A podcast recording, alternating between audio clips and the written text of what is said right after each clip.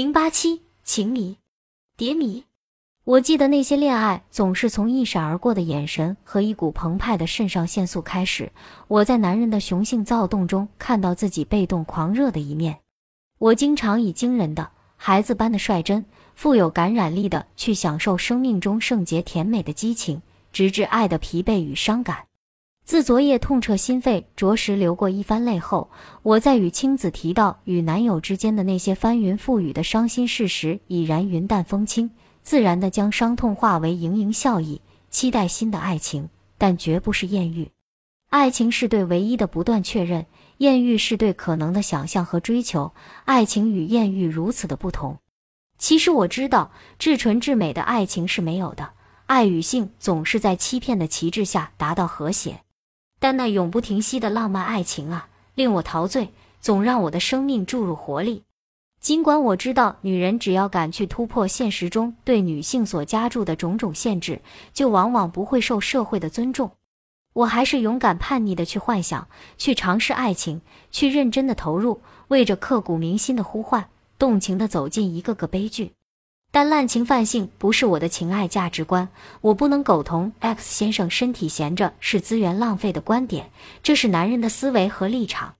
上个世纪七十年代，西方女性经历狂风暴雨的性解放运动，付出惨痛的代价，最痛苦认识到与爱分离的性行为也许适用于男人。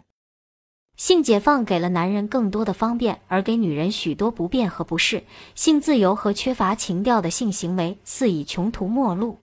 但当今不少现代女性拾起倒下的性解放旗帜，和男人一样，在不爱性伙伴的前提下做爱已不是雷区。他们的性冒险可以不含任何爱情色彩，是一种不计较任何未来情况而进行自我发泄的行为，无拘无束且无负罪感。而男人们在一边偷着乐，巴不得更多这样的豪放女，以供他们方便快捷地享受纯粹肉体快感而不负任何责任。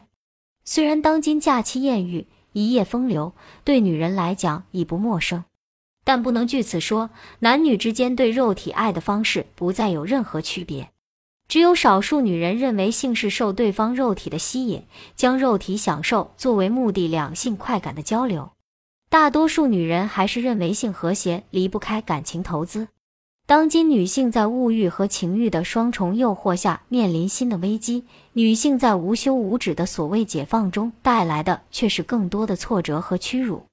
脱离情感和责任意识的性，与其说是爱的升华，不如说是爱的劫难，人性的劫难。女人相对男性而言，更难接受没有明天的性爱冒险游戏。性与女人是富有含义和感情色彩的。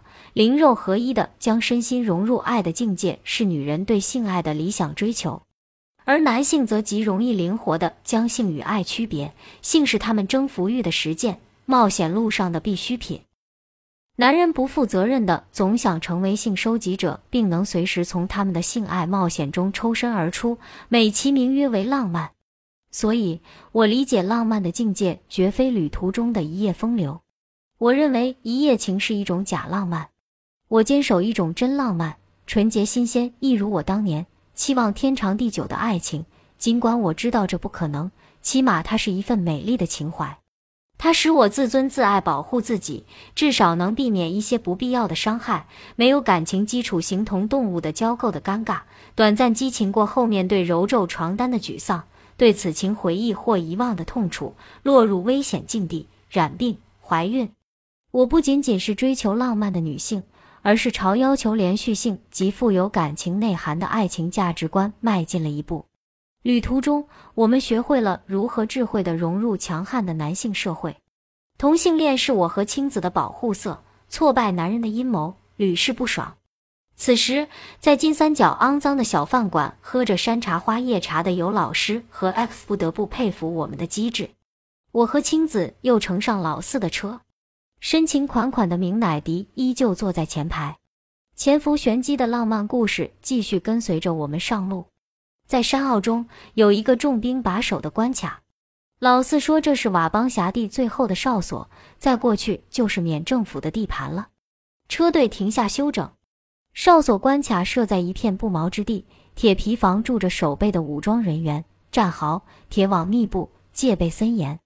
不远，光秃秃的小山包矗立锚顶哨棚，有卫兵用望远镜 MB 三二七望，颇似金戈铁马、折戟沉沙、硝烟未尽的战场。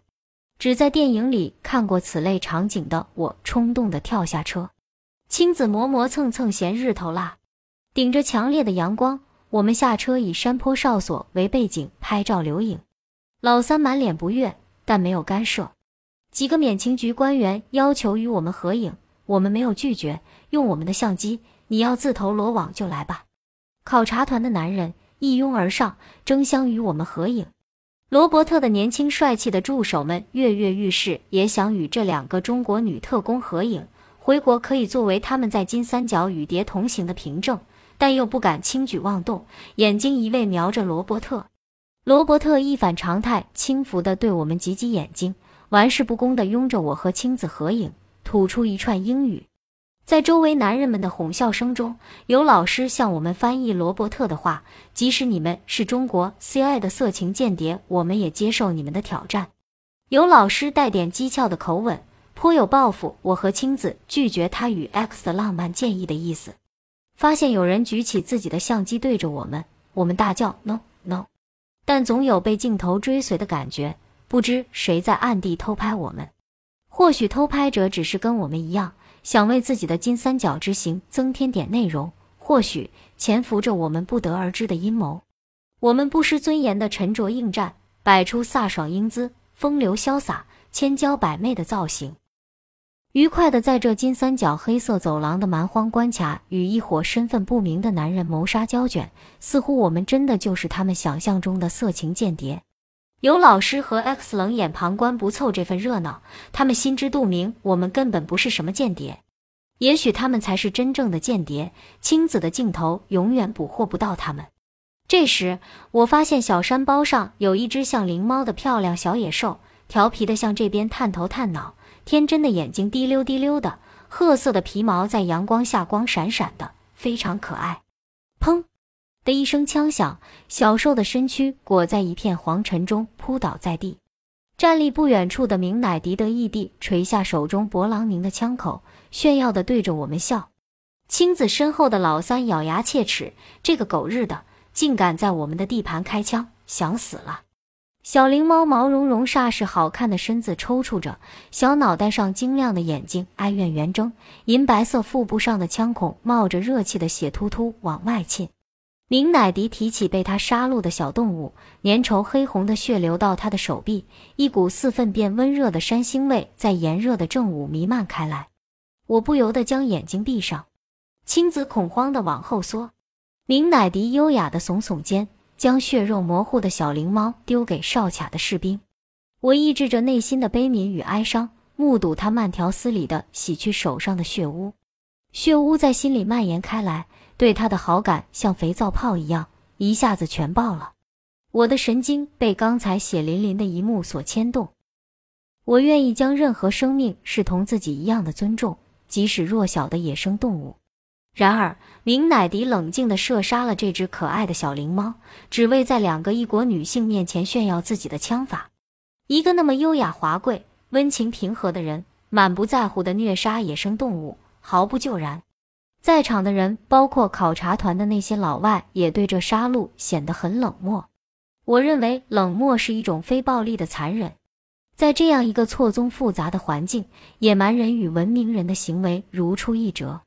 我书生气愤愤地对有老师说：“滥杀动物说明人性残酷的一面，对屠杀小动物司空见惯是一种堕落。当我们要消灭人以外的一切时，也就消灭了自己。”小姐，这可是金三角。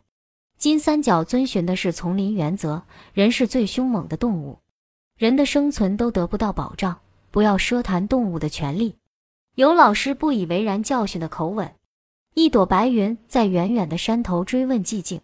可怜的小灵猫，血肉横飞、至死圆睁的眼，那是一双什么样的眼睛哦？充满对人类残暴不解与愤恨，在我记忆中挥之不去。我沉默了，和青子乘上老四的车，不踩前座的明乃迪。明乃迪没有丝毫心灵不安，目光默默含情流向青子。我们又过了几个不知是哪路诸侯把守的关卡，照例通行无阻。车子驶过一个很大的坝子，郁郁绿荫引路面似佛塔的金顶，朵朵风铃交战飞檐。路边出现了一些疏疏朗朗的缅式木板房，房前多半异域情调的珠帘花影，院后多半种着葱茏的树木。平缓流淌的卵石河滩，有三五成群的女人围着桶群居河水洗浴的那种纯清撩人心绪。路边小摊多是摆卖木瓜、菠萝等热带水果，也有卖缅甸小吃米干以及油炸食品。身姿婀娜的傣族少女头戴茉莉花。手提一串金色的米饼，走在铁索木板桥，腰臀摇曳，流出美丽的线条。